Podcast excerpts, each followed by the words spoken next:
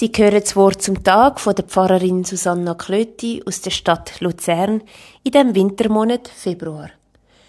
Vor ein paar Wochen hat es angefangen, wo sich mehrere Zehntausend bis zu Hunderttausende Leute auf den Strassen von Deutschland zusammengetan haben. Sich versammelt haben, um miteinander gegen Fremdenfeindlichkeit und Rassismus aufzustehen sich zusammengetan haben, ihre Stimme zu erheben gegen gewisse Tendenzen, die in Deutschland, aber auch in der Schweiz und allgemein Europa am Aufflammen sind. Sie wollen sich einsetzen für fremde Liebe. Sie wollen sich einsetzen für Menschenwürde, wo jedem Mensch gleichermaßen zukommt, egal woher er kommt und was er mit sich bringt.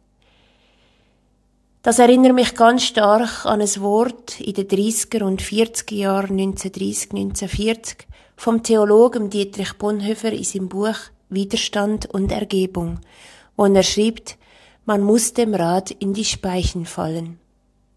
Das ist natürlich ein kurzer, kleiner Satz in einem grossen Werk, aber für mich ganz ein wichtiger und prägender Satz, wo der Dietrich Bonhoeffer ganz klar sagt, wenn der Staat selber, die, die an der Macht sind, gegen Recht und Gerechtigkeit verstoßen, dann muss man sich gegen das erheben. Dann muss man etwas machen, damit das Rad gar nicht mehr weiterrollen kann.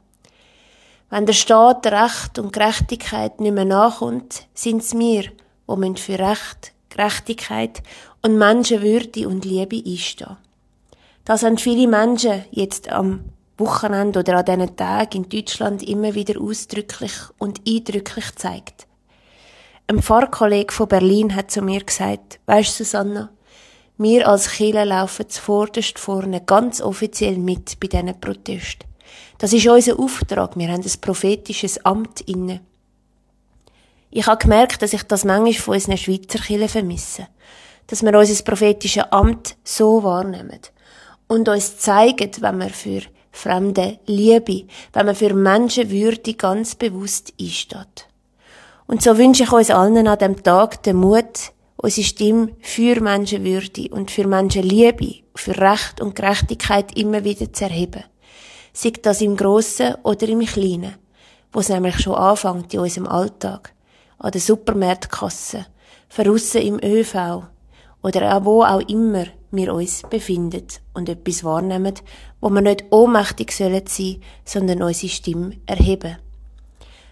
Ich wünsche Ihnen von Herzen alles Gute, viel Mut und auf Wiederhören.